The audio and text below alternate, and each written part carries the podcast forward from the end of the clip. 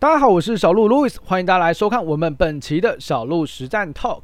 我们今天直播的主题呢，要来跟大家分享的是暴涨暴跌的股市日常。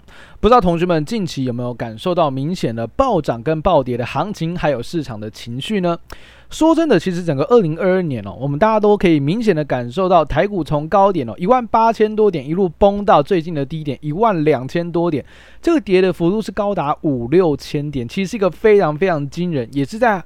近年来几乎没有看到一个这么大的跌幅的一个行情哦。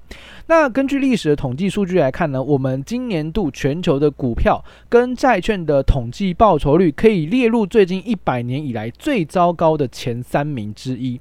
显然，今年度真的对于全球的投资者都有一个很深度的考验。尤其你是在疫情之后加入金融市场的交易者，你更加会感到非常的恐惧，甚至是无奈。在面对这样的行情恐慌情绪之时啊，我们也可以明显的感受到市场依旧在关注一个非常重要的议题，那就是通货膨胀，它到底解决了没有？市场上对于这个主题一直以来都是众说纷纭，有人认为已经开始降温，有人认为还没有降温。也正是因为大家的观点非常的不一致，最近有一些关于通货膨胀的数据公布之后，引导了股市出现了暴涨跟暴跌的行情。那近期这样的暴涨暴跌行情当中，起源于什么样的数据？公布了呢，相信同学们都知道，那就是美国的消费者物价指数 CPI。这个数据公布出来之后，到底对于股市造成了什么样的影响？当天又有什么样子的一个神鬼奇航的行情走势图呢？就让小鹿透过本期的实战 Talk 来带大家一起探看美国的消费者物价指数高于预期了，难道利空真的出尽了吗？首先，我们现在聊聊本周一个非常重要的数据，相信同学都知道，我刚刚提过的消费者物价指数。这个指数哦，我们在前几集的 Podcast 其实也跟大家持续性的聊到哦，因为它算是二零二二年一个非常指标性、非常代表性的一个物价指数。从消费者的角度出发去观察物价，我们的民生必需，或者是我们的一些能源等等相关的一些呃物品的价格去进行比较，尤其是跟上个月相比，跟去年同期去进行一个比较。判断说我们的通货膨胀，我们的物价到底有没有成长出现了趋缓，还是物价继续往上快速的飙涨？这个是一个非常重要的指标。那在本周四美国公布这个 CPI 指数之时，我们先来聊一下当时市场的情绪跟气氛哦。在上一个月份，不知道同学们还记不记得，上一个月份美国公布的 CPI 指数是年增率八点三个 percent，跟去年同期相比，它的物价是成长了百分之八点三哦，其实还是非常非常的高。在这一次的数据公布之前，市场的预期是八点一个百分点。OK，这个八点一个 percent，大家放在心上，这个就是市场目前的定锚。市场认为八点一就应该是这个月份应该要缴出来的一个数据。所以后续数据如果高于八点一跟低于八点一，市场的解读风向就会完全的不同。尽管如果开出来是比八点一来的更高，来的更低，市场上的解读也必须根据当时的价格来做判断。所以这其实是一个相当困难且复杂的一个一个情况哦。那这次公布出来，市场都预期八点一，对不对？实际公布达到八点二个 percent。同学们，这个数据你要怎么解读？跟上一个月份相比，对啊，诶，小鹿，上个月份不是八点三吗？现在变八点二了，不是有降温吗？对啊，有降温啊。可是另外一个问题是什么？另外一个问题是你不要忘记了，市场上的预估就是八点一，你还是比预期来的更高。换句话说，市场马上的解读就是，哇，你这通膨降温不如预期呀，不如预期呀，对吧？好，这第一个。第二个，如果你再把食品跟能源等哦这一些物价波动幅度比较大的把它抽离开来，我们关注在核心的 CPI 这个数据上面。上一期的数据缴出的是六点三个百分点的年增率，也是有一定的成长。这一次预期很特别哦，市场预期是六点五个 percent。换句话说，如果扣除掉我们刚刚讲到的食品跟能源之外，其实市场是认为你的物价其实还要继续涨的。OK。预期是六点五个百分点，结果最后公布出来是六点六个百分点。市场看到六点六的时候，马上就非常非常的恐惧，哇，完蛋了，通膨真的还在增温。所以在当时这个周四晚间的八点半哦，美国的 CPI 一公布，美国指数快速的跳水，纳斯达克期货电子盘甚至一度跌幅来到百分之三。台企的夜盘也一度重挫，快要两百点了。所以显然市场上还是对于这个通货膨胀的一个数据没有显著降温，感到非常的恐慌啊。那在当时，其实市场也都呃几乎完全已经笃定了，反正下一个月份十一月，美国联储会就是要升息三码。我在消息公布完之后，这个升息三码的几率高达了百分之九十八，哦，基本上已经毫无悬念了。那其实，在下一个月份的升息这一个议题上面啊，还是一样，大家都觉得说，诶，就是要升息三码。包含了本月的非农公布之后，本月的生产者物价指数 PPI 公布之后，大家都是认为啊，三月呃下一个月份就是要升息三码，没有问题啊。所以反而市场现在有另外一种解读出来了，升息三码既然已经是笃定的状况，前面几次的消息面大家早就知道了，反正就是升息三嘛。所以在美国现货开盘之后，市场反而做了一件很神奇的事情，叫做利空出尽。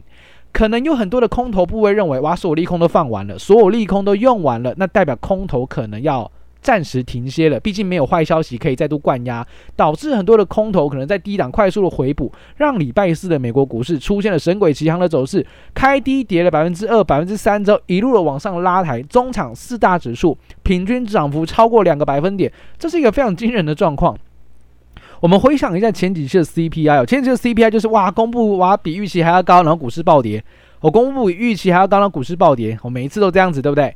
这次也是公布比预期还要高，股市暴跌，但暴跌之后马上开低走高，这个算是在今年度很少见到的一个状况。